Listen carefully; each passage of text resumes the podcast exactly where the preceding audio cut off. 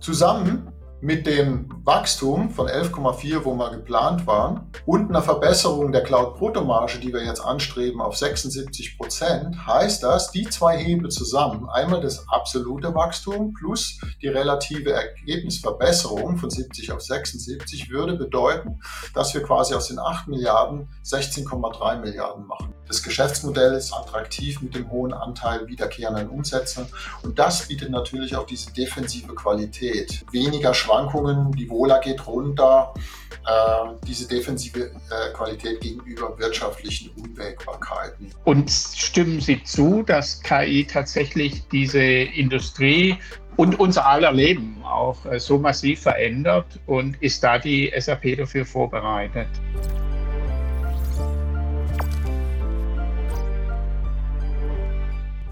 Herzlich willkommen auf dem YouTube-Kanal der SDK Schutzgemeinschaft der Kapitalanleger. Mein Name ist Paul Petzelberger und heute erwartet euch wieder einmal eine spannende Unternehmenspräsentation. Zur groben Einordnung zu Beginn gibt es immer eine Präsentation seitens des Unternehmens und im zweiten Part folgt dann die Q&A-Session. Unsere Teilnehmer haben stets die Möglichkeit, viele Fragen und Nachfragen zu stellen. Also könnt ihr euch definitiv auf eine spannende Diskussion freuen und wir freuen uns natürlich, wenn euch das Format gefällt, ihr dem Video ein Like gebt, unseren Kanal abonniert und gerne fleißig fleißig mit kommentiert.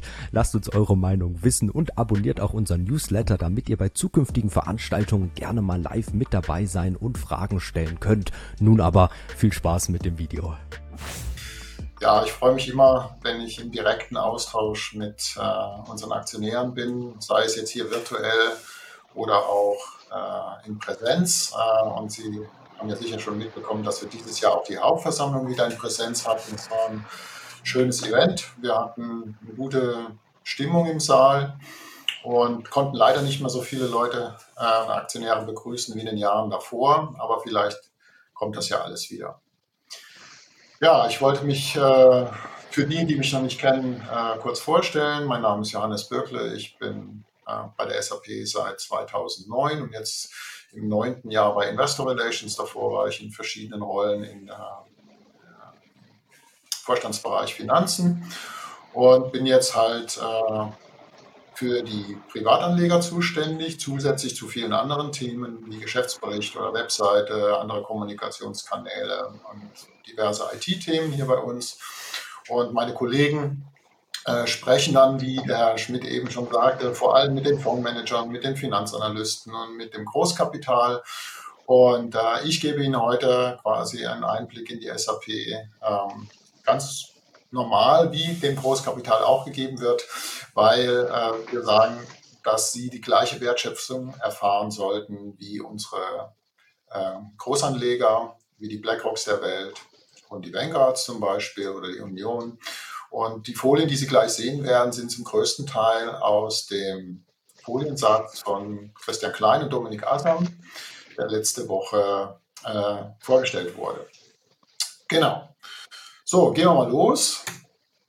Ja, den Beipackzettel zum Safe Harbor, den muss ich immer drin lassen, weil die Präsentation später nach der Veranstaltung auch wahrscheinlich ab morgen dann auch auf unserer Homepage zum Download angeboten wird. Das heißt, wenn Sie jetzt irgendwie noch Fragen haben, äh, die ich heute nicht beantworten kann, dann können Sie die gerne an mich selbst richten, direkt entweder per E-Mail über unsere Teams Kontaktseite oder ähm, über unsere Hotline und die kommt dann automatisch zu mir. Gut, äh, welche Themen habe ich heute? Also ich möchte kurz was über die vergangenen zwei Monate sagen, was da gelaufen ist, weil in der Regel habe ich so einmal im Quartal äh, Veranstaltungen mit äh, der SDK oder den Kollegen der DSW, äh, um ein Update zu geben, was denn im Quartal passiert ist und so weiter. Äh, dann was zur Strategie, was wurde da nachgeschärft, verändert, was äh, ist die aktuelle ähm, Strategie der SAP, dann was zur Geschäftsentwicklung und den mh, hm, kurz letzte Woche bestätigten Mittelfristzielen und dann noch was zum Shareholder Return insgesamt.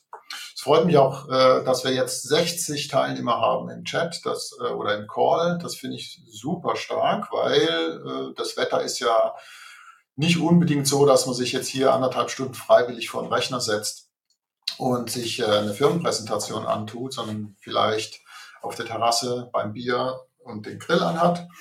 Aber ich freue mich, dass Sie da sind und mir nachher auch ein paar Fragen stellen. So, geht's los mit den aktuellen Themen.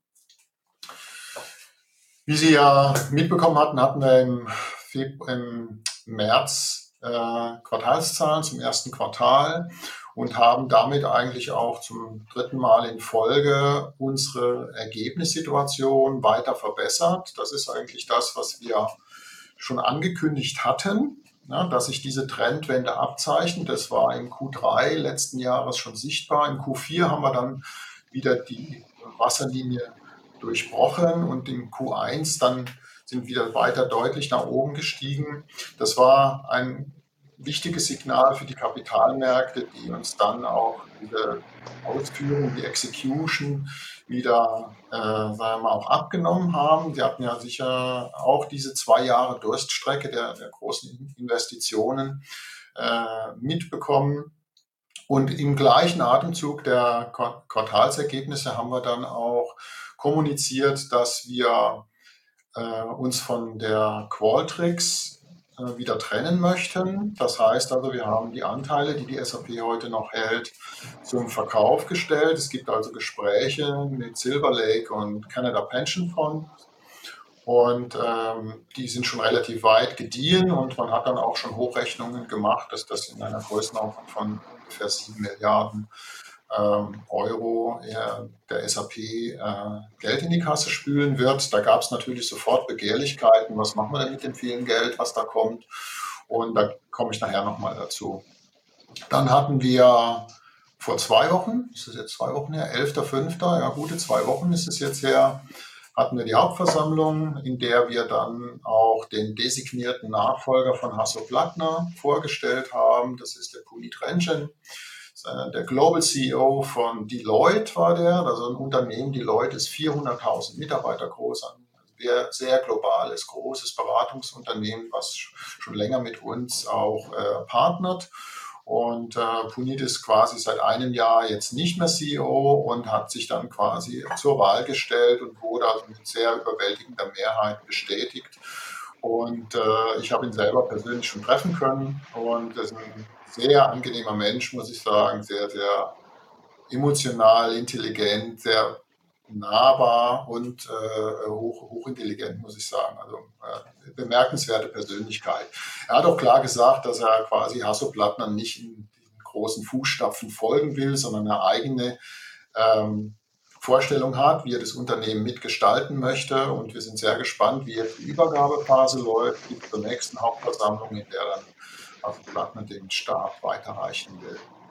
Genau, dann haben wir unten die zwei Bilder sind so Momentaufnahmen der SAP Sapphire äh, Kundenmesse, die war letzte Woche, in der wir dann quasi äh, alle möglichen neuen Lösungen vorgestellt haben, äh, die neue Strategieanpassung vorgestellt haben, auch das Thema künstliche Intelligenz im SAP-Kontext dargestellt haben und gleichzeitig lief während der Sapphire auch eine Finanzanalysten- und Investorenkonferenz, ähm, die auch äh, auf unserer Webseite noch als äh, Aufzeichnung zur Verfügung steht. Also wenn Sie die gerne anhören möchten, können Sie das über unsere Webseite tun, wie das da ähm, gelaufen ist, was unsere Vorstände gesagt haben. Und ein Teil dessen war natürlich das Thema äh, Mittelfristziele. Das war ein ganz wichtiges Element dieser Veranstaltung, weil natürlich der Markt äh, nach dem Wechsel unseres äh, Finanzvorstandes darauf gewartet hat, was passiert, ob er mehr oder weniger die Zielsetzungen, die zusammen von Christian Klein und Luka Mucic äh, entwickelt wurden, bestätigt, ob er sie revidiert, ob da der neue große Reset nochmal kommt und so weiter. Äh, was dankenswerterweise nicht passiert ist. Also Dominik Asam hat quasi die Zielsetzung bestätigt und eher noch bekräftigt. Da komme ich nachher auch nochmal dazu. Und zeitgleich haben wir dann auch ein Aktienrückkaufprogramm angekündigt, was zu größten Teilen aus der Qualtrics, äh, aus den Qualtrics Verkaufserlösen äh, beziffert wird, und zwar über 5 Milliarden Euro bis 2025, abhängig davon natürlich, wann der Qualtrics Verkauf dann abgeschlossen sein wird und dann die Mittel geflossen sind. Das war so mehr oder weniger das, was uns im März bis Mai stark beschäftigt hat. Sie können sich vorstellen, das ist eine sehr intensive Phase, wenn Sie quasi nach den Quartalsergebnissen über Ostern in die HV reinkommen und dann noch gleich eine Woche danach dann die Kapitalmarktkonferenz haben. Das war eine sehr intensive Zeit. So, das war schon zu den aktuellen Themen. Gehen wir zur Strategie. Dieses Bild haben Sie vielleicht schon mal gesehen. Es wurde im Prinzip schon etwas länger äh, präsentiert, wurde jetzt aber auf der äh, Sapphire Kundenmesse nochmal ausgiebig äh, gestresst in Bezug auf diese ganzen verschiedenen Auswirkungen, die diese äh, Portfolioschärfung hier mit sich bringt. Also das heißt, man hat ganz klar den Fokus ausgegeben, das Portfolio ganz stringent darauf auszurichten, dass es am meisten Wert schöpft, dass es nicht möglichst breit ist, sondern dass es im Prinzip sich auf die Bereiche konzentriert, wo SAP am meisten mitbringen kann, da wo es am meisten Auswirkungen haben wird und wo wir auch für die Zukunft die besten Erfolgsaussichten sehen.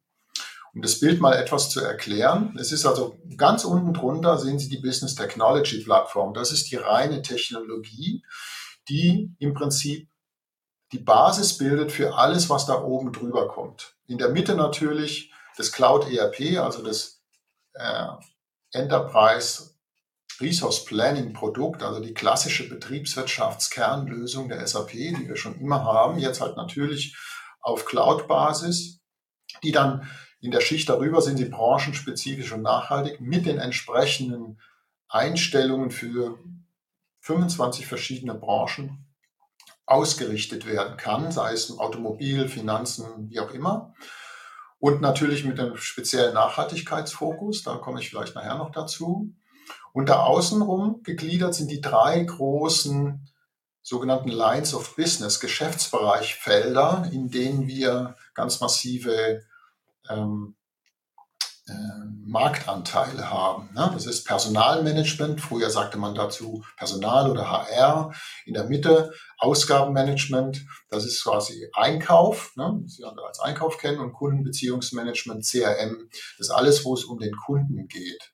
So, und außenrum haben wir dann die Partnerlösung, die das Ganze nochmal expliziter auf bestimmte Kundenbedürfnisse zuschneiden können, wir liefern ja primär den Standard und alles über allem spannen sich dann die durchgängigen Geschäftsprozesse über alle Bereiche des Portfolios hinweg. So. Und warum machen wir das so? Weil wir sagen, das Portfolio konzentriert sich auf diese vier Kernprozesse, die jedes Unternehmen hat. Sprich also, wenn wir unten anfangen beim Cloud ERP, das Design to Operate, Sie entschuldigen Sie jetzt die die englischen Begrifflichkeiten, aber das ist mehr oder weniger heute gängige Praxis, gerade in dieser in diesem Umfeld das so zu nennen. Design to Operate ist quasi von der Produktentwicklung bis zum Betrieb. Also alles, was quasi den Wertschöpfungsprozess des Unternehmens ausmacht. Lead to Cash, eins weiter oben, ist alles das, was vom Kundenbedarf anfängt bis zur Realisierung dann der Zahlung beim Kunden. Das ist der Lead to Cash Prozess. Dann der Recruit-to-Retire-Prozess auf der linken Seite ist alles das, was mit den Mitarbeitern, mit Personal zu tun hat. Also von dem Bewerbungsprozess des Mitarbeiters oder der Auswahl möglicher Bewerber bis zum sagen wir mal, Retirement, also in, des in Rente gehens oder des Ausalterns der Belegschaft, ist der Recruit-to-Retire-Prozess, alles was mit Belegschaft zu tun hat. Und Source-to-Pay ist alles, was mit Einkaufen und Beschaffung zu tun hat. Ja, also ich kaufe was ein und muss es dann irgendwann auch bezahlen. Das ist dieser Source-to-Pay-Prozess. Also diese vier Kernprozesse sind das, was jedes Unternehmen hat. Und darauf konzentrieren wir uns mit unserem Gesamtportfolio. Genau eins zurück. Und wenn man sich vorstellt, was jetzt der Plan und Ziel dieser Entwicklung dieses Portfolios ist, ist, dass das SAP von unten kommend über das Cloud ERP äh, in den Kunden äh, einsteigt und dann sich in der Breite vergrößert. Sprich, also wir fangen an, über das Cloud ERP in den Kunden einzusteigen, bauen dann das Personalmanagement dazu, machen eventuell den Einkauf weiter mit und gehen dann in das Kundenbeziehungsmanagement über. Und dadurch verbreitern wir im Prinzip die Landschaft der Lösungen im Kunden und steigern damit die Werthaltigkeit. Und durch diese durchgängigen Geschäftsprozesse, die Sie hier sehen, verknüpfen wir auch diese verschiedenen Portfoliobereiche untereinander und erhöhen damit die sogenannte Stickiness. Das heißt also, je mehr Daten Sie über Prozesse verknüpfen und Datenströme Sie erzeugen, umso stärker wird die sogenannte Stickiness, also die Klebkraft an diesen Prozessen und die Kunden haben eine sehr hohe Loyalität, sagt man so im Neudeutschen. So, was bedeutet das jetzt in der Ausprägung, wenn man sich auf dieses Portfolio konzentriert? Das kommt jetzt auf der nächsten Folie. Das sind also jetzt das, was wir ermittelt haben, diese riesigen Wachstumspotenziale, die sich ergeben, wenn man sich dieser Konzentration auch wirklich widmet. Wir sehen nämlich, dass wir von einem heutigen Total Addressable Market, also adressierbaren Markt von knapp 500 Milliarden US-Dollar wachsen können bis in eine Marktgröße von 760 Milliarden Dollar im Jahr 2026. Das ist also ein jährliches Wachstum von 11 Prozent dieses gesamten Marktes, in dem wir uns schon sehr stark ähm, sagen wir mal, auch beschäftigen. Und Sie sehen auf der rechten Seite diese Position in den Kernmärkten, die wir heute schon an, äh, einnehmen also gerade in dieser mittleren Komponente beim ERP sind wir schon in, in vier Dimensionen schon Marktführer, teilweise mit großem Abstand. Gerade beim ERP sind wir also Weltmarktführer mit großem Abstand vor dem nächsten äh, in der Liste. Manufacturing and Operation Management ist alles, was mit der produzierenden Industrie zu tun hat. Financial Management Systems, alles, was mit buchhalterischen, Controlling, technischen Sachen zu tun hat. Treasury, was in Unternehmen ab läuft und Supply Chain Management, alles was mit Logistik zu tun hat. Ob Sie heute eine Flotte haben von Schiffen oder Flugzeugen oder irgendwelche Container durch die Weltmeere schippern, da ist SAP ganz, ganz vorne dabei. Auch die Geschäftsbereichslösungen, also die mittlere Schicht, die ich eben erklärt habe, im Bereich Einkauf sind wir ebenfalls an der Nummer eins.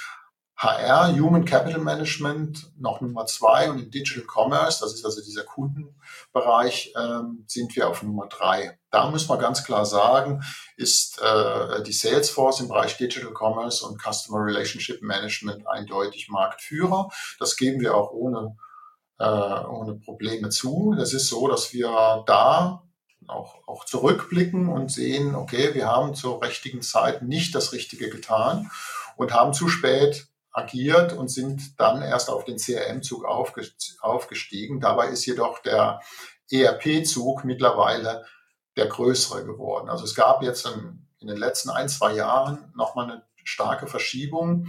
Vor Corona war es noch so, dass einzelne Geschäftsbereiche ähm, schneller gewachsen sind, also quasi sowas wie, wie CRM, als das ERP, die man so ähm, sogenannte Front Office Applikationen genannt hat. Alles, was sich so zum Kunden orientiert, was so eine, richtige, eine, eine Dimension hat.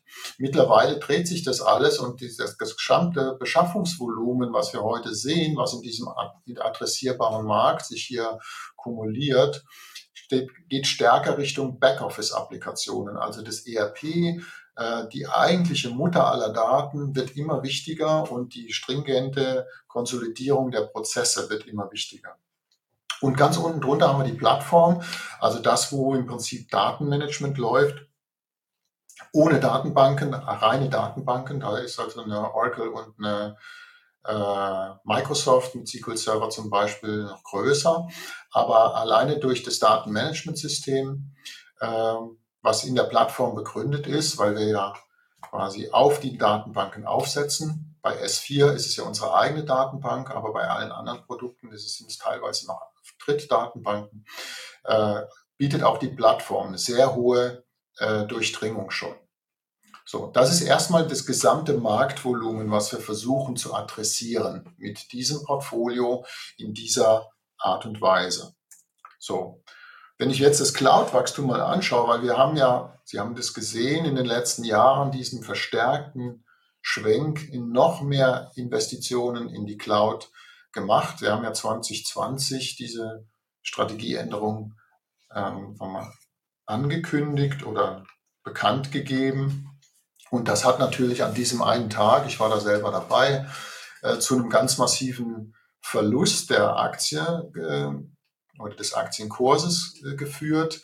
Hatte hauptsächlich damit zu tun, dass man dem Markt natürlich gesagt hat, wir nehmen jetzt zwei Jahre lang äh, richtig viel Geld in die Hand und um uns darauf auszurichten. Und das kam zu überraschend für den Markt, deswegen hat man uns auch so signifikant abgestraft an dem Tag. Und äh, mittlerweile ist es aber so, dass wir genau diese zwei Jahre, die wir prognostiziert haben, auch eingehalten haben.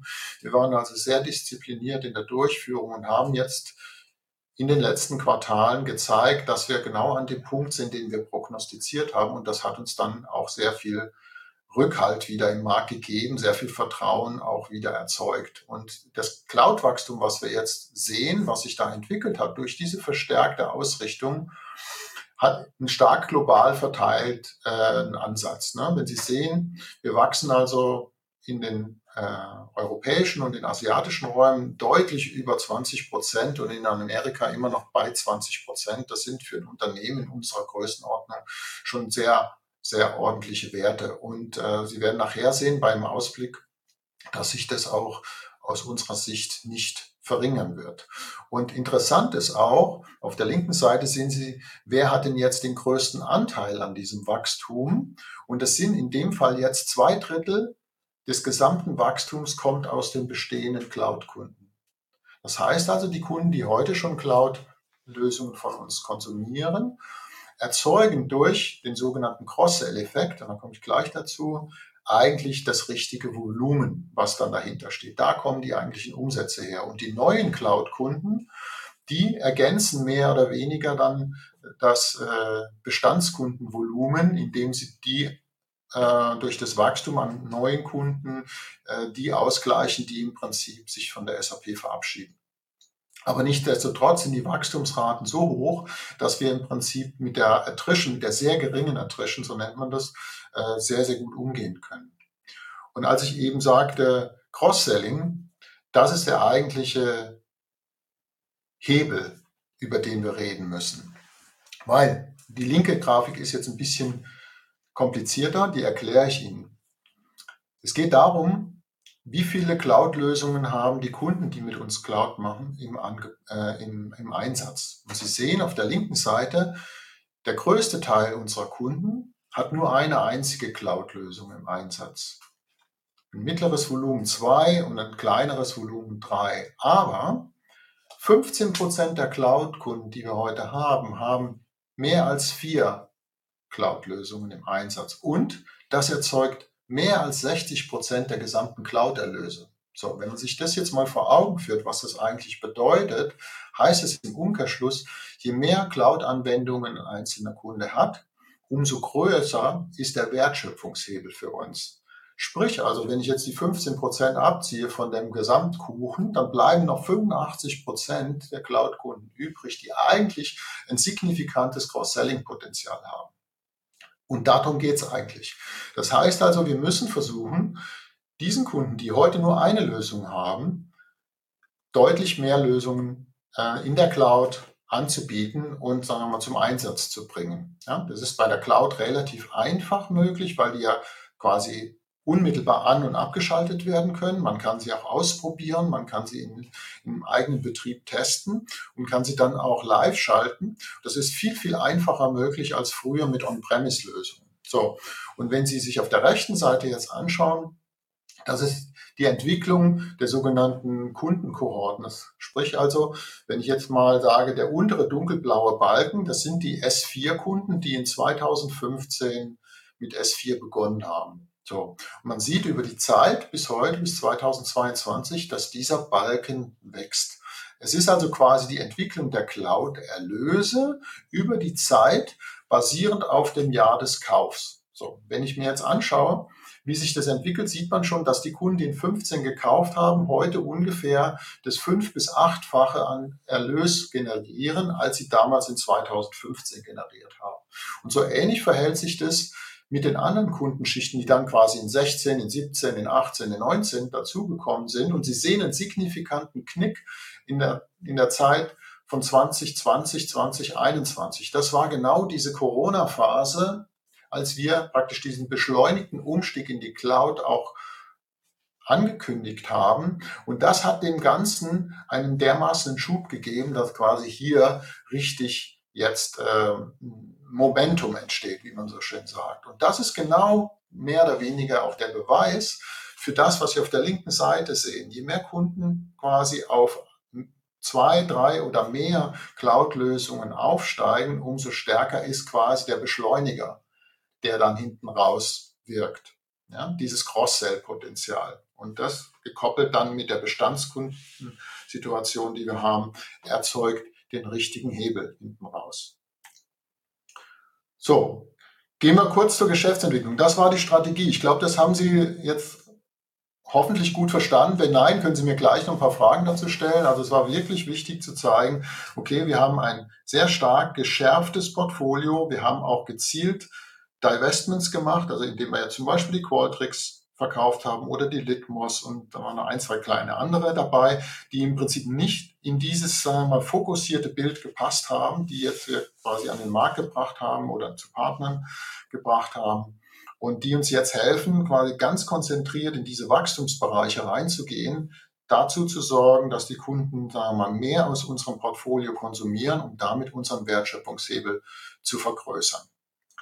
So, die aktuelle Geschäftsentwicklung und damit auch die mittelfristigen Zielsetzungen spiegeln das mehr oder weniger wider. Wenn Sie sehen, das Bild haben Sie vielleicht schon mal gesehen, dass Sie auf diesen drei Achsen, die wir hier zeigen, einmal Umsatzerlöse, also die Gesamtumsätze, die Cloud-Erlöse und auch Betriebsergebnis, das sind so die drei Ebenen, auf denen wir unseren Ausblick ähm, geben, also die Guidance.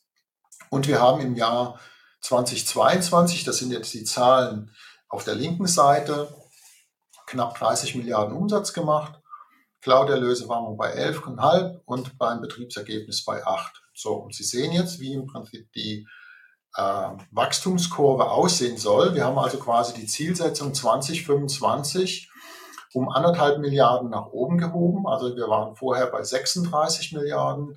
Bei, bei den Cloud-Erlösen sind wir annähernd gleich geblieben und beim Betriebsergebnis auch. Wobei man hier betrachten muss, dass diese ganzen Zahlen jetzt außerhalb ähm, oder ohne die äh, Qualtrics sind. Die haben wir ja jetzt mehr oder weniger durch diesen Verkauf äh, herausrechnen müssen. Das ist die sogenannte Continuing Operation, also das, was jetzt weiterläuft. Und äh, wir sehen also quasi durch diese verschiedenen Hebel, die wir jetzt in die Hand nehmen, eine ganz starke Progression hinten raus, was die Kunden, äh, was die, die Kennziffern angeht. Und wir sehen hauptsächlich durch diese Punkte, die, ich hier, die hier aufgeführt sind, die ich eben schon teilweise angerissen habe, äh, diese verstärkenden Effekte. Oben sind die umsatzverstärkenden Effekte und unten sind die ergebnisverstärkenden Effekte. Ja, zur eingebetteten KI komme ich vielleicht gleich noch. Und wir sehen zusätzlich äh, zwischen 25 und 27, wobei das ja noch ein bisschen hin ist bis 25, aber sehen quasi, wenn wir diese Hebel ordentlich in die Hand bekommen, und wir tun alles dafür, dass das auch so wird, nochmal eine Beschleunigung im Vergleich zum äh, Zeitraum 2023 bis 25. Ja. Also Sie sehen alleine schon, dass die Cloud-Erlöse, schauen Sie mal, von 22 bis 23 um fast drei Milliarden ansteigen innerhalb von einem Jahr. Ja, das ist alleine dieses eine Line-Item steigt dramatisch an und ich zeige Ihnen auch gleich, wo das herkommt. Fangen wir mal damit an. Das sind wirklich jetzt Folien, die wurden letzte Woche den Profis gezeigt. Ich habe einzig nur ein, zwei, drei Fußnoten rausgelassen und äh, die würden Sie sonst noch mehr verwirren. Aber letztendlich ist exakt das das gleiche Informationspaket, was ähm, alle anderen auch bekommen haben. Und ich versuche es so gut wie möglich und so gut wie der Herr Asam und so gut wie der Herr Klein Ihnen rüberzubringen. Wenn Sie Fragen haben, gerne. Also auf der linken Seite sehen Sie, aus was bestehen denn diese Cloud-Erlöse, die wir heute zeigen. Das sind verschiedene Kategorien. Also das ist einmal die Geschäftsapplikationen oder SaaS, also Software as a Service, das ist der große Block, der ist circa 9 Milliarden Euro groß gewesen in 2022. Das ist damals schon um 23 Prozent gewachsen.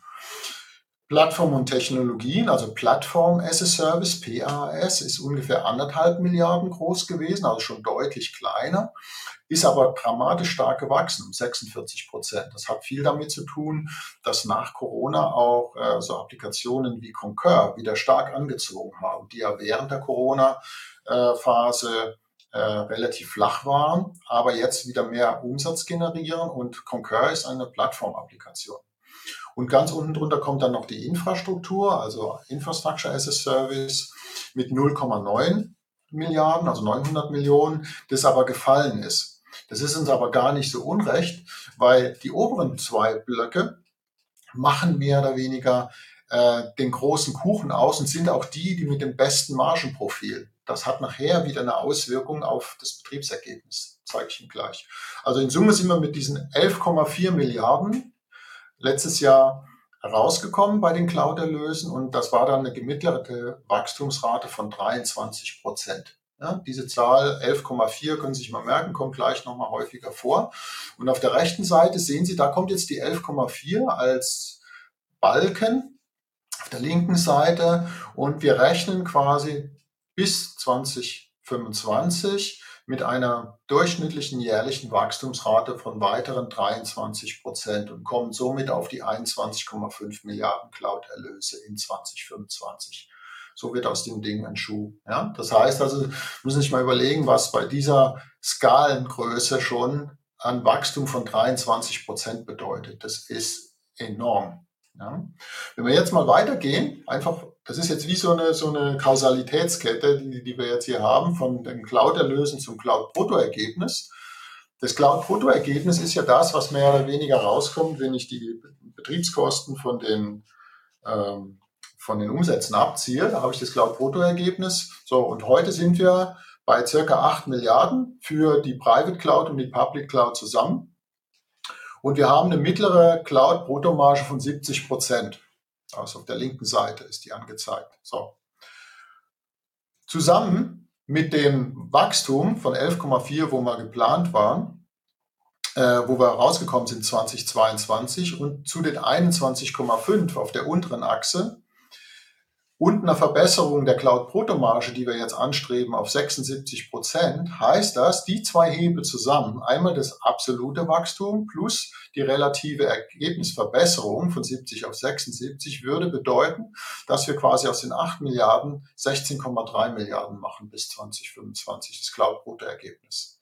Also aus den 11,4 Gesamtumsatz ziehen wir dann quasi die Kosten ab, kommen auf die 8 und verbessern dann mehr oder weniger die Marge gleichzeitig durch die Verbesserungen, die wir im Betrieb machen und kommen dann bei einem Cloud-Erlösvolumen von 21,5 auf ein Cloud-Bruttoergebnis von 16,3. So ist der Dreisatz. So. Und wenn ich mir das anschaue, dann bedeutet das, dass wir beim Ergebnis ungefähr ein Wachstumsvolumen von 27 Prozent pro annum haben. Wenn ich nochmal zurückgehe, da hat man 23 Prozent. Das heißt, wir wachsen im Umsatz um 23 Prozent und wachsen im Ergebnis um 27 Prozent. Das ist eigentlich eine gute Story dahinter. Ja, das ist auch der Plan, der dann am Ende beim Betriebsergebnis mündet. Sie sehen also, wir haben hier wirklich eine kausale Kette aufgemacht. Wir, haben, wir sind hier beim Cloud-Bruttoergebnis äh, kommt jetzt hier zum Tragen. Also wir haben hier die 8 Milliarden, die wir quasi im 22 gemacht haben. Wir rechnen hier mit dem Cloud-Bruttoergebnis ungefähr in der gleichen Größe bis zum, bis zum Jahr 2025. Sie haben ja eben gesehen, 16, irgendwas war die Idee. Dann ziehen wir praktisch den Rückgang bei den On-Premises, also bei den klassischen Lizenzen und bei den Services wieder ab und natürlich auch noch Forschung, Entwicklung, Sales, Marketing und so weiter. Also die übrigen Kostenelemente ziehen wir ab und sehen dann, dass wir hinten am Ende bei 2025 bei einem Betriebsergebnis von 11,5 Milliarden landen werden. Und das war auch die Ambition, die wir uns gegeben haben, dass wir quasi ausgehend von diesem Jahr 2023 im Betriebsergebnis zweistellig wachsen wollen. Das heißt also, wie, die, wie in den vorigen Folien auch, wir kommen von der 8 wir gehen auf die 11,5, die hier steht, und wachsen damit um 13 Prozent pro annum. Das ist die Idee. So, und gehe ich jetzt auf die letzte Folie, die dann mehr oder weniger den Cashflow-Effekt zeigt. Wenn Sie sehen, die grauen Balken sind immer das Non-IFS-Betriebsergebnis. Hier, waren, hier ist wieder die 8. In der Mitte ist die 8. Die ungefähren 8,8 in 2023 stehen hier. Und der Free Cashflow, der hier sich daraus resultiert, mit der Conversion Rate, ups, Entschuldigung, mit der Conversion Rate, die oben drüber steht, sehen Sie, wir haben 54 Prozent von den 8 Milliarden in Free Cashflow gewandelt. Dann von den 8,8 wollen wir ja einen 56 Prozent Conversion Rate haben. Und in 2025, da sind sie wieder die 11,5 Milliarden ja, Nettoergebnis oder, oder Non-IFRS-Betriebsergebnis wollen wir eine 65-prozentige Conversion Rate haben und liegen dann am Ende bei 7,5 Milliarden Free Cashflow in 2025. Und das wäre dann auch eine Steigerung von 2022 bis 2025 von 20 Prozent pro annum. Das ist mehr oder weniger die ganze kausale Kette der Finanzergebnisberechnung und äh, der große Vorteil zum vergangenen Geschäft, so wie es früher war mit den Lizenzen, ist heute bei den Cloud-Subskriptionen jener, dass wir hier einen hohen Grad an wiederholbaren und planbaren Umsatzbestandteilen haben. Wir sind jetzt heute schon fast bei 77, 78 Prozent äh, vom äh, gemittelten äh, Volumen übers Jahr an wiederholbaren Umsätzen. Ich glaube, im Q4 hat man, glaube ich, 79 Prozent schon gehabt. Also in Summe im Jahr ist es nicht ganz 79, aber Sie sehen, das wächst immer weiter an. Das heißt also, fast 80 Prozent unserer gesamten Umsatzerlöse sind wiederholbare Umsätze. Und das macht es natürlich enorm gut planbar nach vorne raus. Und äh, wir wollen also praktisch bis 25 auf ähm, den 85 Prozent wiederholbaren Umsätzen sein und dadurch macht sich auch die hohe, sagen wir mal, Planungsgenauigkeit unserer Zahlen fest. Ja, dass wir im Prinzip neben den Umsätzen, die wir da haben, auch äh, natürlich die Kosten im Gegenzug sehr, sehr gut planen können. So. Das war jetzt ein ziemliches Zahlengrab. Ich hoffe, ich habe es Ihnen aber einigermaßen gut erklären können, auch die Abhängigkeiten der verschiedenen Dimensionen zueinander und was auf was folgt und wieso. Wenn nicht, dann glaube ich, müssen wir das in einem One-on-One -on -One machen, weil sonst sprengen wir hier eindeutig die 20 Uhr Linie, die der Herr Schmidt ja eben ausgegeben hat. Sie wollen ja alle noch die Tagesschau sehen, hoffe ich. So, kommen wir zum Shareholder Return. Das heißt also, was hat die SAP in der Vergangenheit jetzt auch für die Aktionäre getan? Das heißt also einmal, wenn Sie uns schon länger begleiten, wissen Sie, dass wir ein regelmäßiger Dividendenzahler sind. Wir haben auch äh, zum anlässlich unseres äh, 50-jährigen Jubiläums eine Sonderdividende ausgeschüttet, genauso wie 2012 äh, zum 40-jährigen Jubiläum. Im Vergleich zum, zur regulären Dividende von 1,95 sind wir jetzt auch mit 2,05 Euro dieses Jahr um 5 Prozent nochmal höher gegangen. Was viele überrascht hat, war die Geschichte mit der Ausschüttungsquote wo kommen sie denn jetzt, wo soll denn jetzt die 140 herkommen? Also unsere Dividendenpolitik sieht ja vor, dass wir 40 Prozent oder mehr des Nettoergebnisses nach Steuern ausschütten. So, die, letztes Jahr hatten wir einen signifikanten Effekt durch das Finanzergebnis, was durch die Sapphire Ventures in der Regel äh, sehr positiv äh, uns trifft. Das hat uns im letzten Jahr durch die, sagen wir mal, die Technologie Abwertung, die es gab, äh, eher negativ getroffen. Das heißt, den Zufluss, den wir in der Vergangenheit halt immer hatten, der hat uns dieses im letzten Jahr halt nicht getroffen. Und wir hatten noch zusätzlich zu einem Steuereffekt dann dieses zu verdauen. Und es hat dann dazu geführt, dass quasi das Ergebnis nach Steuern ähm, ja, schlechter war, als wir es ursprünglich geplant hatten. Wir hatten eine extrem hohe Steuerquote letztes Jahr. Und das führte jetzt dazu, zusammen mit dem Versprechen, dass wir eine progressive Dividende haben und dass wir gerne das erhöhen wollten, in diesem Jahr zu diesem außergewöhnlichen Effekt einer hohen Ausschüttungsquote. Ja, das bedeutet nicht, dass die SAP jetzt ab nächstes Jahr pleite ist und dass wir generell mehr als 100 Prozent unserer äh, Nettoergebnisse ausschütten, sondern es wird wieder auf ein normales Maß zurückgehen. Das war ein eindeutiger Sondereffekt und weil Sie sehen, dass wir hier immer in diesem Korridor zwischen 40 und 60 Prozent in der Regel liegen. Und das ist also keine äh, keine wiederholbare Situation. So, bei den Ausschüttungen sieht man hier das Volumen, was wir da ausgeschüttet haben. Das war hier natürlich mit diesen 2,9 Milliarden in 2022 für die Dividende mehr durch die Sonderdividende, aber wir sind hier wieder im äh, Korridor 1,8, 1,9, 2,2, ja, und hier wieder 2,4. Diese 1,5er Blöcke sind die Aktienrückkäufe, die wir quasi in den Jahren getätigt haben. Die wurden auch relativ zügig umgesetzt und äh, mit dem neuen Programm, was wir hier haben, äh, über 5 Milliarden bis 2025 wollen wir auch einen Großteil unserer ähm, Kapitalergebnisse wieder an die Aktionäre zurückführen. Nichtsdestotrotz haben wir eine klare Mittelverwendungspolitik. Wie wollen wir vorgehen? Als allererstes steht immer das organische Wachstum. Also wir investieren in das Unternehmen, um größer zu werden. Wir äh, machen kein Leveraged Buyback, das heißt also, dass wir Fremdkapital aufnehmen, um Eigenkapital zurückzukaufen. Also das machen wir in keinem Fall. Das, ist, das entspricht nicht unserer, ähm, unserer Werte. Äh.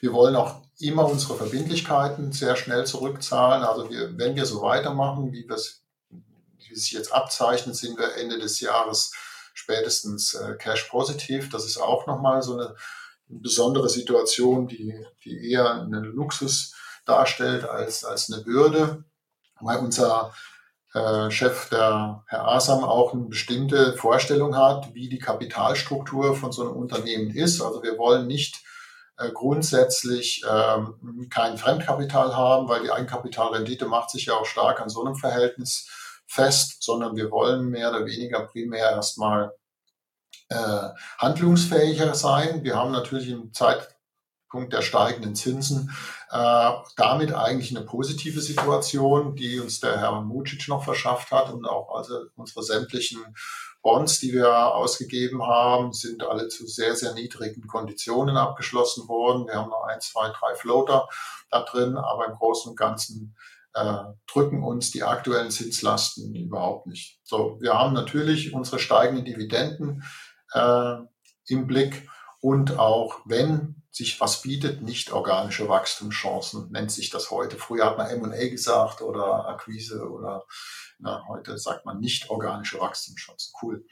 Und äh, dann natürlich, äh, wenn uns noch nichts mehr einfällt und wir genügend Geld in der Kasse haben, wollen wir natürlich noch zusätzliche Ausschüttungen wie Rückkäufe oder Sonderdividenden möglich machen. Wobei das immer Einzelentscheidungen sind und äh, der Rückkauf wurde uns jetzt quasi erstmal durch die Hauptversammlung äh, genehmigt. Und äh, wenn solche größeren Maßnahmen sind, dann müssen wir natürlich auch jeweils das Votum der Aktionäre einholen. Genau, was habe ich sonst noch für Sie? Genau, generell nochmal zusammenfassend den Investment Case. Ich bin jetzt 20, 10 Minuten drüber, fast 20 Minuten drüber, Herr Schmidt. Ich, Sie haben es angekündigt, ich habe mein Bestes gegeben, aber leider hat es wieder nicht gereicht. Kein Problem. Aber zusammen, wir sind jetzt gleich am Schluss, also der Investment Case zusammengefasst ist nochmal, wir haben einen stark wachsenden, adressierbaren Markt und durch das Portfolio auch eine breite Diversifizierung. Wir sind nicht in einer Nische unterwegs oder nur mit dem ERP, sondern wir bauen mehr oder weniger auf dem ERP unser großes Portfolio auf. Das Geschäftsmodell ist attraktiv mit dem hohen Anteil wiederkehrenden Umsätzen und das bietet natürlich auch diese defensive Qualität. Ja, das heißt, das wollen viele sehen, weniger Schwankungen, die Wohler geht runter, diese defensive äh, Qualität gegenüber wirtschaftlichen Unwägbarkeiten. Wir haben eine große loyale Kundenbasis in den 400.000 Kunden äh, weltweit oder mehr und dann auch die Stickiness der Prozesse, die darf nicht unterschätzt werden. Also aufgrund dieser Verschränkung der Daten untereinander und dieser unternehmensweiten Prozessen wächst die Klebkraft. Ja. Dann die Investitionsphase natürlich beendet, die Erntephase hat begonnen. Das ist das, wir haben jetzt endlich wieder den Hebel in der Hand, dass wir quasi auch an Ausschüttungen und äh, solche Sachen denken können. Das war jetzt mal zwei Jahre nicht der Fall.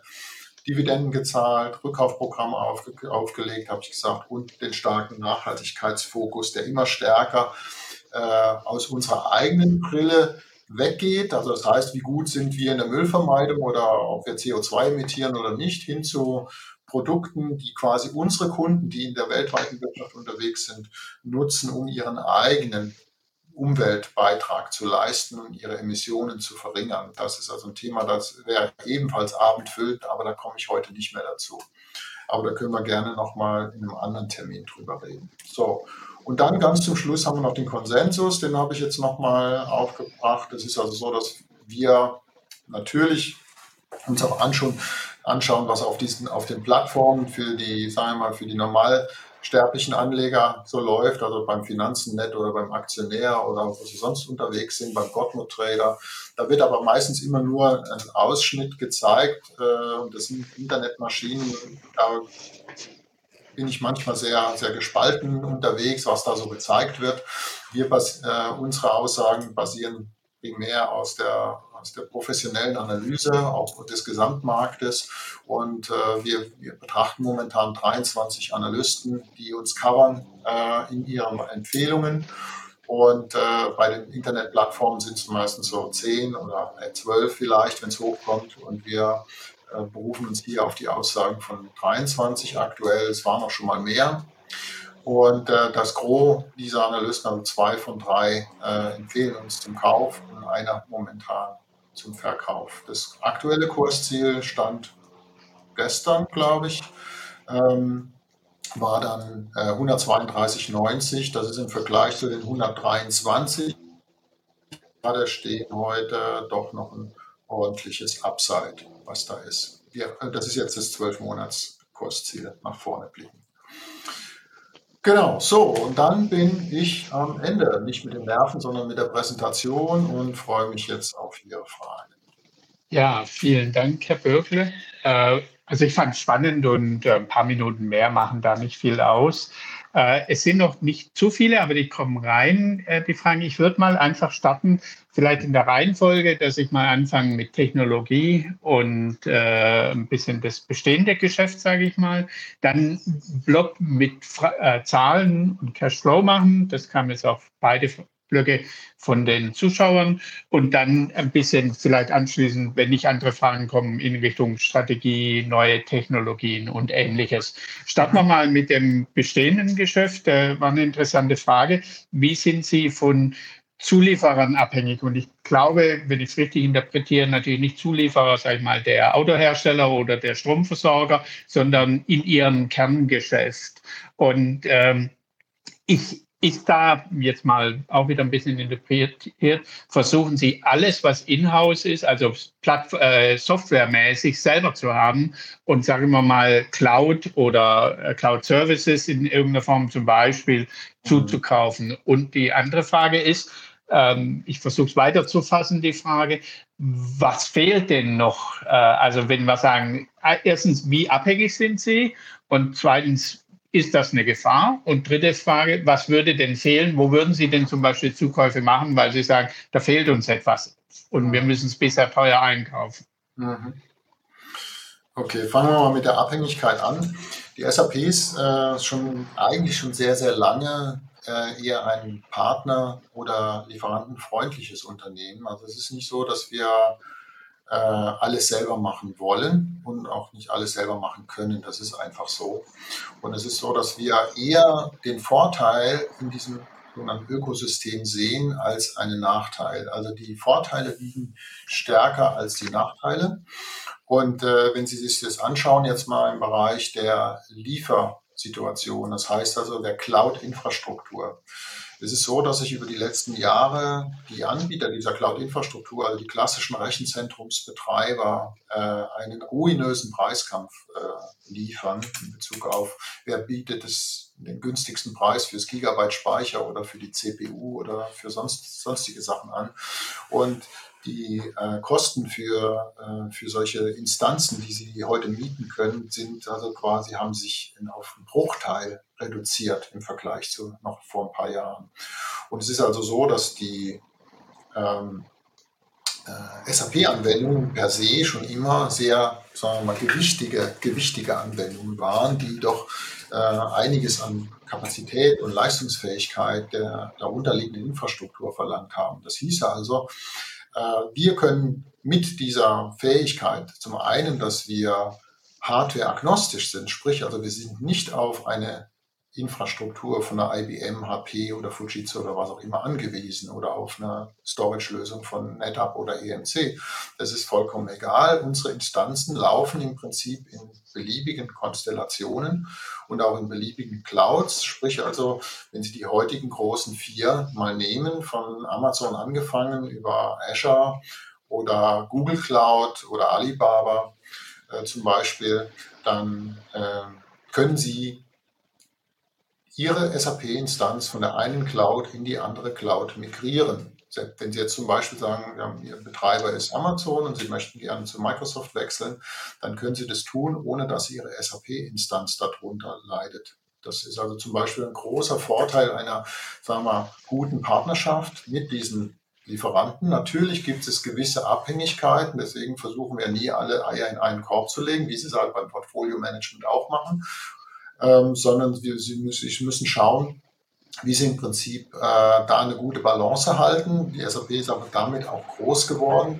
Das bezieht sich also auch auf die Entwicklungsleistung. Das war jetzt, nur mal ein Beispiel aus der Infrastruktur, aber das ist bei anderen Sachen genauso, äh, dass wir im Prinzip für bestimmte Aufgaben eher auch die sehr ins Spezielle gehen, also in eine ganz spezielle Vertikale zum Beispiel eher auf Partner setzen als alles selbst zu machen. Wir konzentrieren, konzentrieren uns darauf, dass der Standard durch uns gesetzt wird, dass die darunterliegende Technologie als Standard etabliert wird und darauf können dann Kunden oder Partner beliebige Lösungen bauen. Das ist eher der zentrale Aspekt unserer Philosophie.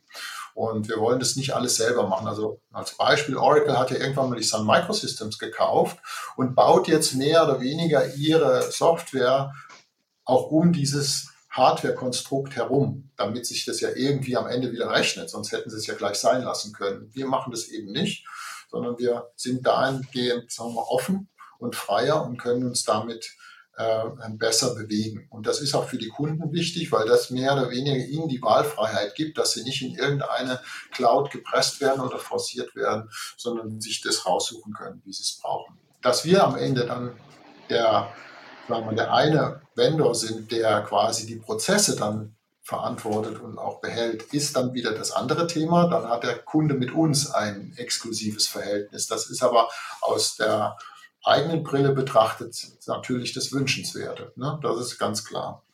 Was uns noch fehlt, haben Sie auch gefragt. Das ist immer schwierig zu sagen, wenn man sagt, okay, ähm, wir kaufen jetzt keine Hardwarebude dazu. Ne? Das würde also uns keinen Mehrwert bringen, weil der Preis liegt sowieso am Boden. Was soll das? Ne? Also wir könnten uns höchstens vorstellen, dass Elemente, die unser Portfolio ergänzen, signifikant ergänzen, ähm, dazukommen. Allerdings sind jetzt die Themen, wie Sie eben sagten, so KI-Sachen, äh, sind mittlerweile so weit fortgeschritten, dass der Preis einfach viel zu hoch wäre. Deswegen setzen wir die KIs, die Modelle, die es heute gibt, in vielfältiger Weise auch wieder eher im partnerschaftlichen Ansatz ein.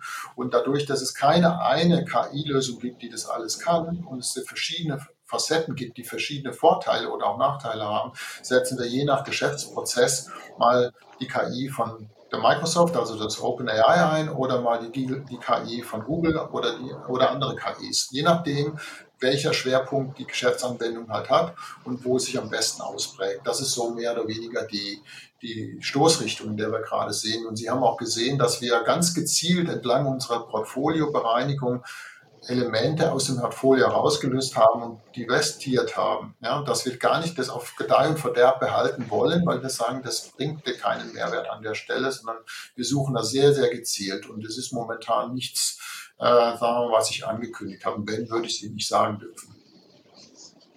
Vielleicht in der Richtung äh, müssen Sie nicht ausführlich beachten, aber irgendwann kommt vielleicht auch äh, HANA in die Jahre oder muss komplett umgebaut werden, weil ja irgendwelche neuen Elemente wie KI oder äh, Cyber Security Sachen die Strukturen verändern können oder ähnliches. Wäre das dann tendenziell eher Eigenentwicklung oder sagen Sie, ja, dann kaufen wir eben irgendwann jemand wie eine Qualtrics oder so und versucht damit was zu machen?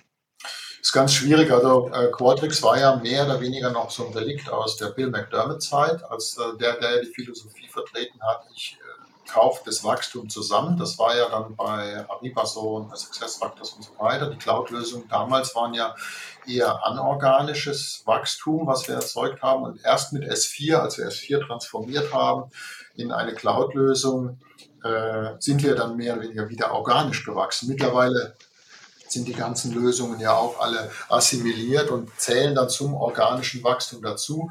Also nur das, was wir jetzt wirklich extern dazu flanschen würden, würden wir als Wachstumseffekt dann sehen.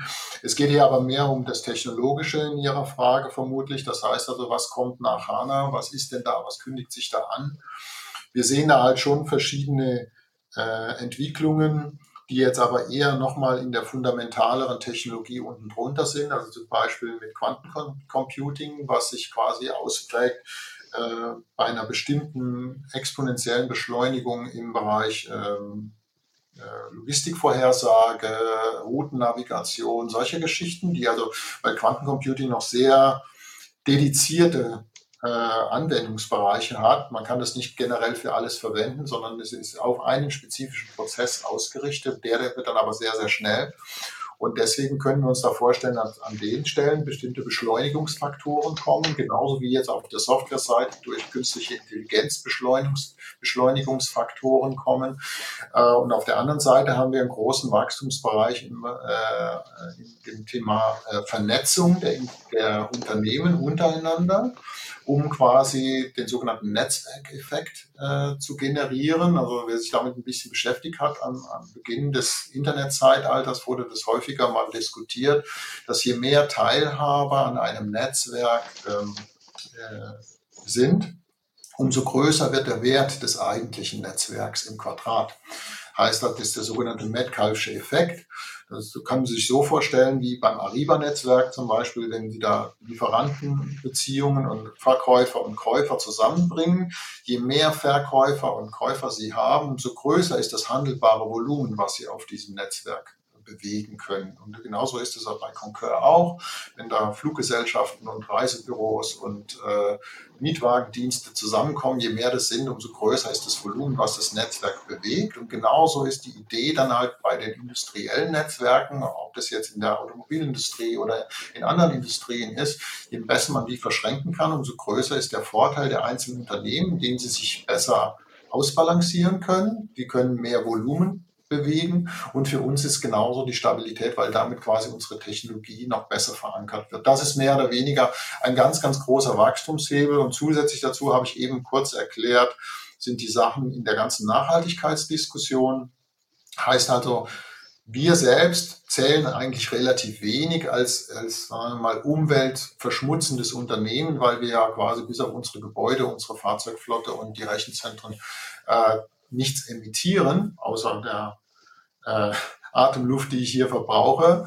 Aber äh, verschmutzende Unternehmen, sei es eine chemische Industrie, eine Pharmaindustrie oder eine Logistik mit Flotten und Schiffen und sowas alles, die ja riesige Emissionen, äh, Emissionen erzeugen und auch ihren Footprint reduzieren müssen, die sind sehr, sehr stark daran interessiert, das auch messen zu können, in der richtigen Weise zu messen und auch entlang ihrer Wertschöpfungskette zu messen. Und das ist ein ganz weiteres großes Wachstumsfeld, was wir sehen, vor allem vor dem Hintergrund der ganzen Regulatorik, die sich da gerade auftut, dass Unternehmen verpflichtet werden, diese Emissionsinformationen, diese Nachhaltigkeitsinformationen zu berichten, weil sie damit besser und günstiger sich finanzieren können.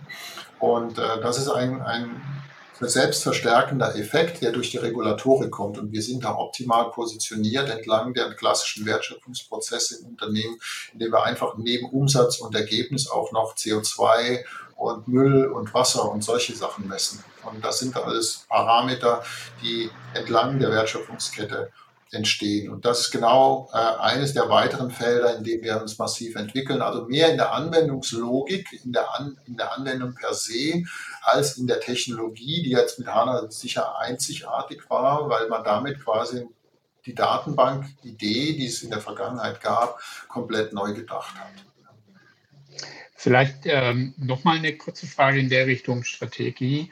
Ähm, es ist die Frage, Sie fokussieren sich hauptsächlich auf in Industrieunternehmen. Äh, ich bin nicht mal sicher, ob das hundertprozentig stimmt, weil Sie ja im Handel zum Beispiel eins die Nummer eins sind, glaube ich, von allen Prozessen. aber trotzdem äh, eher ein Fokus auf Industrieunternehmen. Äh, ist denn der Dienstleistungssektor, der ja in Zukunft wahrscheinlich stärker als Industrieunternehmen wachsen werden, ein Fokus? Und wie ja. sieht da die Wettbewerbssituation aus, zum Beispiel über ServiceNow? Mhm. Also ähm, der Dienstleistungssektor ist eher sogar der einfachere Sektor, äh, weil sagen wir, die, die Prozesse im Dienstleistungssektor nicht so äh, schwierig sind, wie zum Beispiel in der herstellenden Industrie. Also wenn Sie heute einen Kühlschrank bauen, haben Sie wesentlich, sagen wir granularere Prozesselemente, als wenn Sie im Prinzip eine Dienstleistung verkaufen. Ja. Deswegen ist auch ähm, bei der Einführung von S4 damals als Cloud waren die, die Facetten Dienstleistung äh, die allerersten, die an den Markt gingen. Ja, und die ganzen schwierigen Disziplinen ähm, kamen erst nach und nach. So, das heißt also, im Bereich Dienstleistungen äh, haben wir eh eine relativ breite ähm, sagen wir, Ausprägung, wobei Handel bei uns mit das, die größte Industrie ist, also quasi auch die Edekas oder Nettos der Welt äh, oder Carrefour oder wie sie alle heißen, die Walmarts, die sind im Prinzip alle SAP-Kunden zu einem sehr, sehr großen Volumen. Aber äh, auch Dienstleistungsunternehmen, jetzt mal, Beratungshäuser wie eine Accenture, eine Deloitte, ja, eine EY und so weiter, wie sie alle heißen, die großen, alle SAP-Anwender in einem sehr, sehr großen Maßstab. Das sind dann 200, 300.000 Mitarbeiter, die daran ähm, äh, arbeiten.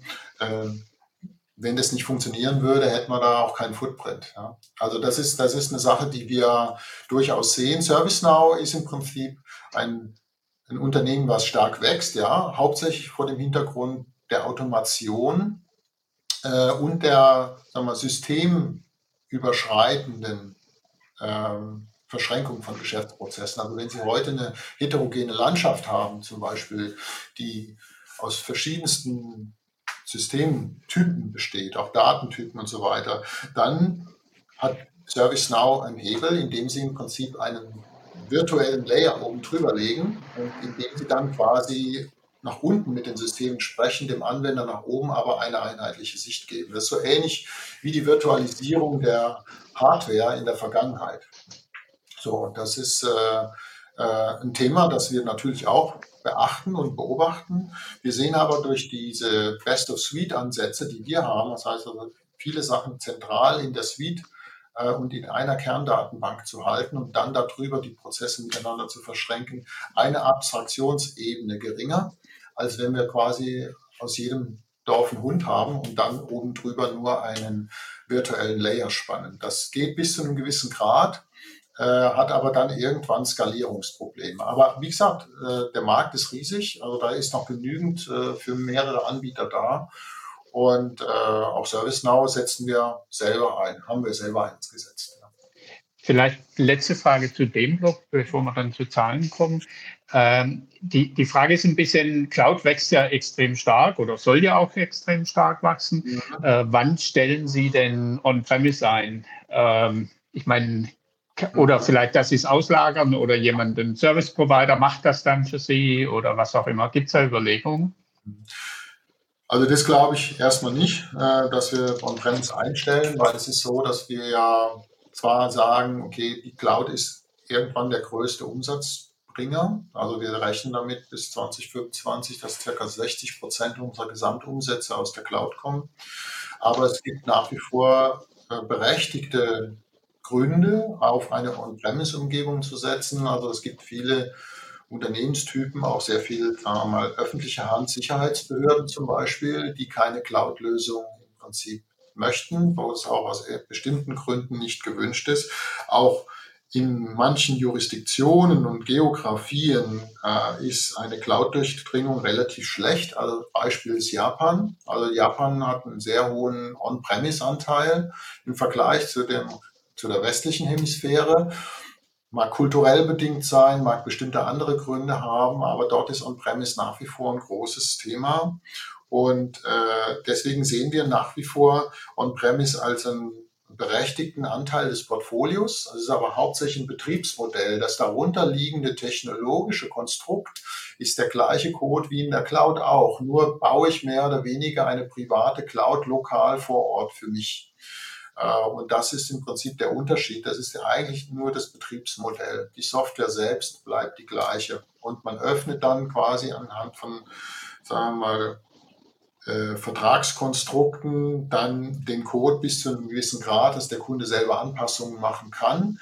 Es ist aber eher äh, der Weg in diese Richtung, dass der Kunde nicht mehr den Quellcode verändert, so wie es in der Vergangenheit beim On-Premise der Fall war, weil der Kunde ja mehr oder weniger ein, eine Lizenz gekauft hat, sein, das Recht an der Lizenz damit erworben hat und damit machen konnte, was er wollte sondern man geht eher dahin, dass man sagt, dass die Lizenz dem Kunden zusammen mit der Plattform gegeben wird und die Plattform ermöglicht ihm die Anpassung und die Erweiterung und, und der Kern bleibt der gleiche. Das macht es natürlich sehr, sehr viel äh, verlässlicher für den Kunden, weil er dann praktisch über die Release-Wechsel, die so eine Software halt hat, die ja sehr, sehr sagen wir, umfangreich sein können, was da sich geändert hat, äh, auch das Risiko minimiert. Das heißt, heute in, in der On-Premise-Welt, in der klassischen, scheuen viele Kunden den Release-Wechsel, weil sie diese ganzen Veränderungen, die sie durchgeführt haben über die Jahre, gar nicht mehr gegentesten können, also sogenannte Regressionstests machen können. Und deswegen geht man eher äh, dazu über, den Kern unangetastet zu lassen die Veränderungen nur über die Plattform zu machen und dort über die standardisierten Schnittstellen, was anfänglich etwas mehr Aufwand bedeutet, weil ich nicht direkt am Quellcode agieren kann, im Nachhinein aber für die Dauer gesehen des Lebenszyklus einer Anwendung äh, wesentliche Vorteile wird.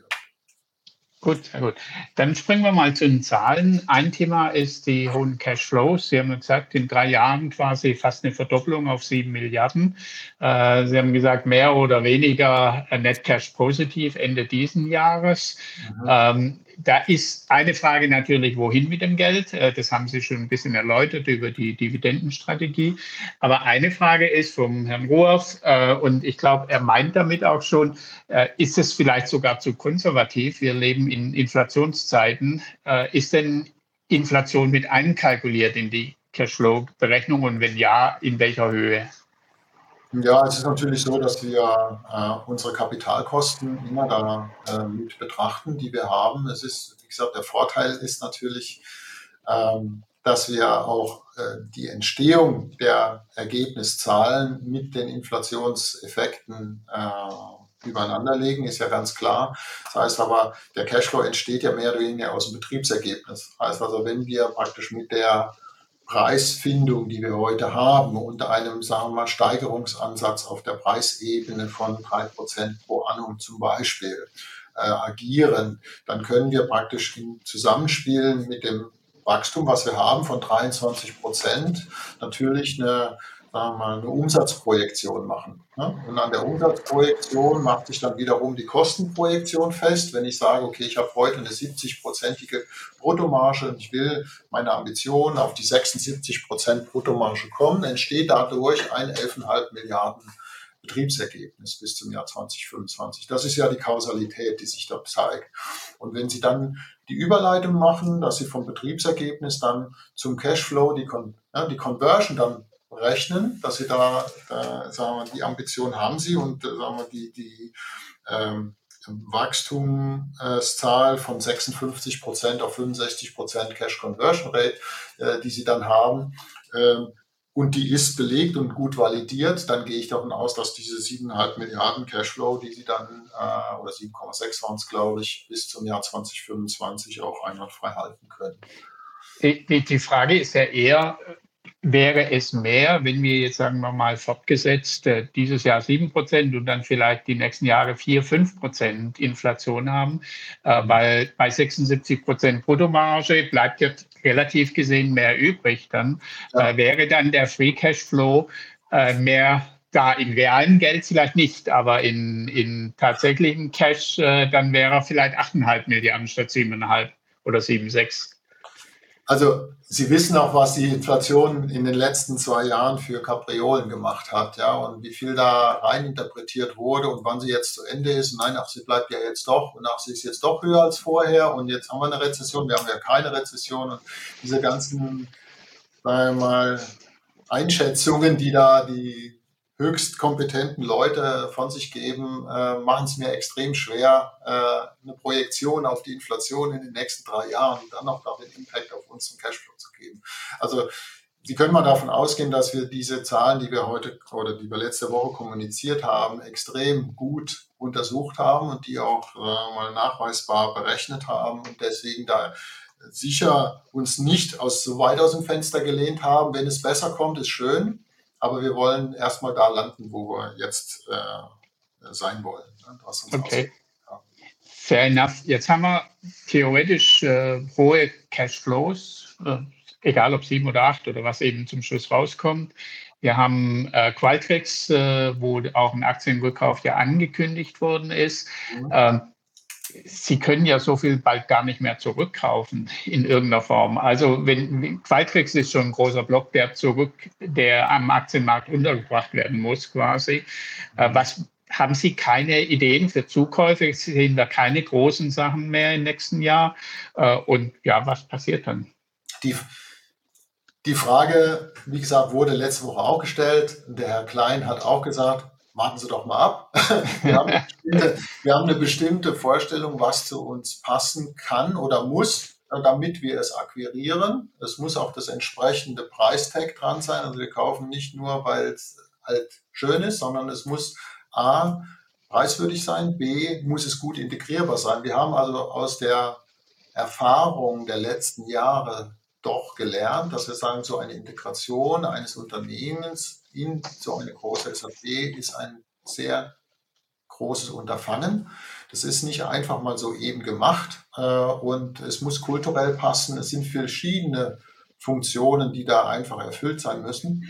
Und ich sage mal, die die kleineren Akquisitionen, die unterhalb von einer Milliarde liegen, die, die veratmen wir relativ gut. Das ist also auch das, wo wir auch kein Fremdkapital brauchen. Das bedienen wir alles aus dem laufenden Cashflow. Deswegen, äh, nur wenn wir große Akquisitionen vorhaben, das haben Sie auch gesehen, als wir Qualtrics akquiriert haben, wurden zwei Euro-Bonds aufgelegt, äh, die wir jetzt aber fast quasi alle schon zurückgezahlt haben. Also das ist ja auch schon wieder ein Thema. Ne? 18 gekauft, 23 geht es an den Markt und das, was wir ausgegeben haben, damals ist alles schon wieder zurückbezahlt und wir kriegen jetzt quasi noch 7 Milliarden zurück. Also es ist schon eigentlich unterm Strich war das ein sehr positives Bild, obwohl es sicher einiges an Kraft gekostet hat. Aber äh, über die Akquisitionsziele, wie gesagt, wenn ich sie wüsste, dürfte ich Ihnen nichts sagen. Zweitens, äh, dann es gibt eine klare Vorstellung, was passen muss und SAP ist schon relativ groß, muss man sagen. Die, die Frage war weniger konkrete Ziele, sondern eher von der Größenordnung. Schauen Sie nach fünf bis zehn Milliarden Akquisitionen oder eher in dieser eine Milliarde äh, Umfeld? Ich sage, die eine Milliarde veratmet sich schnell. Das ist auch, äh, eine Sache, die äh, dann auch von der Größenordnung des Unternehmens in der Regel so ist, dass das Leute, das sind 200 bis 300 Personen oder sowas, die dann zu integrieren sind. Das geht dann relativ gut. Aber wenn Sie, sobald Sie in so eine Größenordnung für 5 bis 8 Milliarden denken, dann sind es gleich ein paar tausend Leute, die dann äh, mal, eingebettet werden müssen. Das ist ein riesiger Produktblock, äh, der dann äh, eingebettet werden muss und der an den Markt gebracht werden muss. Das ist also schon eine größere Aktion und dem hat man eigentlich letzte Woche äh, widersprochen, dass man in, auf so einer, so einer Schiene aktuell ist. Also läuft die Cash-Maschine weiter. Äh, noch eine Frage zum Ergebnis aus von den Zuschauern. Mhm. Es gibt eine relativ hohe Differenz zwischen ausgewiesenem und bereinigten Ergebnis. Vielleicht können Sie das kurz nochmal erläutern, welche Sonderfaktoren da reingespielt genau, haben. Also, äh, genau. Das IFRS und das Non-IFRS-Ergebnis äh, differieren teilweise schon deutlich. Das hat äh, vor allem vier vier Faktoren, die im Prinzip da reinspielen. Das kann man auch gut nachlesen. Auf unserer Webseite gibt es einen Bereich Grundlagen der Rechnungslegung. Da ist also sehr schön erklärt, A, warum wir das machen, B, welche Faktoren da ausgerechnet werden. Das sind im Primären Restrukturierungseffekte, M&A-Effekte, Share-Based Compensations und äh, was war das vierte?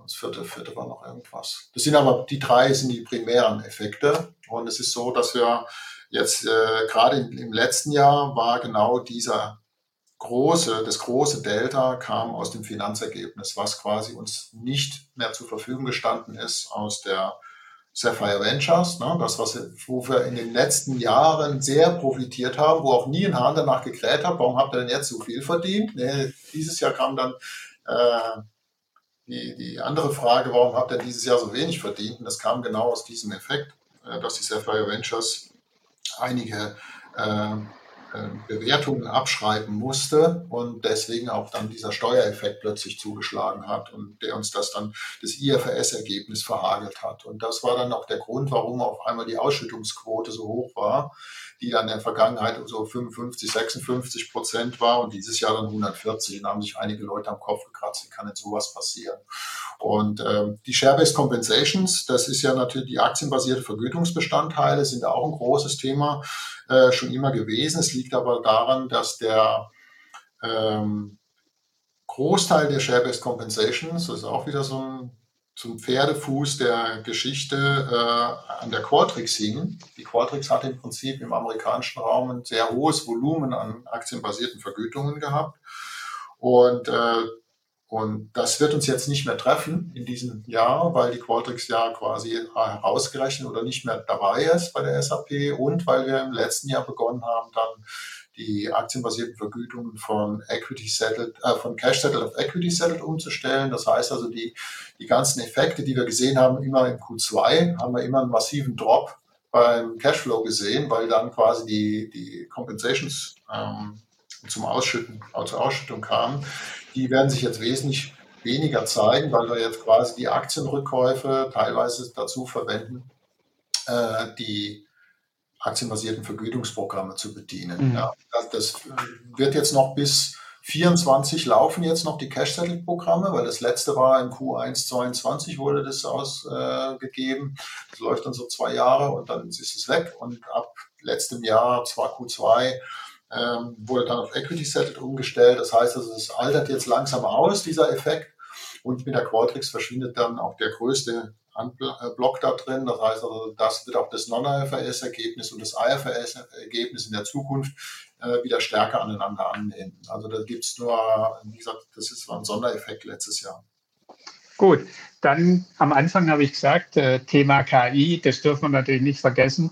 Mhm. Ähm, ich sehe zwei Elemente von der KI. Das eine ist interne Prozessverbesserung. Was weiß ich, bei Ihnen in der SAP selbst. Ja. Ähm, Prozesse, aber zum Beispiel auch Auftragsmanagement, Beschwerdemanagement, äh, äh, Ticket öffnen und ähnliche Sachen oder Fragen direkt von Kunden auch direkt schon abarbeiten. Mhm. Äh, das ist die eine Seite. Äh, und die andere Seite ist aber KI den Kunden zur Verfügung stellen. Äh, Sie hatten es erwähnt in Ihrem Vortrag ein bisschen, aber in welche Richtung da der Kunde profitieren kann und natürlich dann, wie Sie das auch monetarisieren können. Ja. Ähm, und stimmen Sie zu, dass KI tatsächlich diese Industrie und unser aller Leben auch äh, so massiv verändert und ist da die SAP dafür vorbereitet? Mhm. Das sind natürlich sehr große Fragen. Also Zehn Minuten. ich glaube, oh nee, acht Minuten nur. Weil dann ich hoffe, ich bleibe mal in dem Rahmen. Es ist so, ich hatte gerade heute nochmal eine Diskussion mit dem Fachbereich, in dem KI angesiedelt ist bei uns. Und äh, da geht es vor allem darum, auch um solche Fragen wie, ähm, warum machen wir das nicht selber? Warum machen wir mit verschiedenen, sagen wir KI-Lieferanten äh, da Engagements und so weiter? Das erste ist, ähm, dass wir, es gibt diese eine perfekte KI gibt es nicht. Äh, es sind halt alles Modelle, die für einen bestimmten Zweck gedacht sind. Und die SAP hat im Prinzip ähm, sehr selektiv die KIs ausgewählt, die bestimmte Bereiche unterstützen oder besser machen. Das heißt also zum einen, man hat auch letztes Jahr, äh, letzte Woche auf der Sapphire dann ein paar Demos sehen können, wie im Prinzip KI im Bereich einer Geschäftsanwendung funktioniert. Wir nennen das dann Business AI, das heißt also im Rahmen von einem klassischen ERP-Anwender, wenn Sie heute sagen wir mal in der im Controlling sind oder so, dann müssen Sie heute durch diverse Masken durch, bis Sie eine bestimmte Antwort bekommen haben. Oder Sie müssen ein BW befragen mit einem Filter oder einem Report, keine Ahnung was. Und mit, den, mit der KI sind Sie zum Beispiel in der Lage, zu einem ganz nativen Satz zu schreiben oder zu sprechen, zeige mir den Umsatz nach Regionen und Branchen für das Geschäftsjahr 2022. Und die KI wirft Ihnen das Ergebnis raus, so ungefähr, in Grafik und in Tabelle und Drilldown und all pipapo. Gibt es also so Demos, kann man sich angucken. Und das ist ein, ein Beispiel, dass quasi die Interaktion zwischen Mensch und Maschine anders wird als heute. Also ich muss mir nicht den Weg durch die Masken merken, sondern ich habe eine Frage und die Maschine gibt mir die Antwort zurück. Und ob ich die jetzt tippe oder ob ich da was reinspreche, das ist eigentlich ziemlich egal, weil die Text-to-Speech-Situation oder Speech-to-Text ist heute schon so ausgereift. Äh, Sie können sogar Dialekt sprechen oder Pfälzisch oder Schwäbisch oder Bayerisch. das funktioniert auch schon relativ gut. Das andere ist, sind solche Sachen wie äh, zum Beispiel generative KI dazu benutzt werden kann, äh, im HR-Bereich zu unterstützen, um zum Beispiel Ausschreibungen für, für Stellen zu machen oder Jobprofile zu erzeugen, solche Sachen, dass quasi anhand von bestimmten Parametersätzen äh, Dokumente erzeugt werden. Anderes Beispiel ist auch, äh, wie Sie eben sagten, äh, im Kundenservice, dass quasi bestimmte Anwendungsfragen über eine KI schon beantwortet werden können. Aber da ist eher der Ansatz, dass die KI in die Software einwandert. Das heißt also, wenn ich eine Frage zu meiner Nutzung habe, kann ich das in der Anwendung schon stellen. Also mit KI-Unterstützung. Also ich muss nicht irgendwo ein Helpdesk anrufen und den dann fragen und das ist dann plötzlich eine Maschine, sondern die Maschine soll schon mehr oder weniger selbst wissen, was die Antwort ist. Oder aufgrund der Beobachtung meiner Aufgabe, die ich da gerade mache und sage, hey, das könntest du so und so einfacher machen, mir vorschlagen, wie der Weg eventuell effizienter sein kann. Das sind so Beispiele, wie man im Prinzip in der Anwendung mittels der Vehikel, die da zur Verfügung stehen, äh, agieren kann. Weil letztendlich ist KI nichts anderes als Wahrscheinlichkeiten ausloten, Muster erkennen und dann entsprechende Vorschläge machen.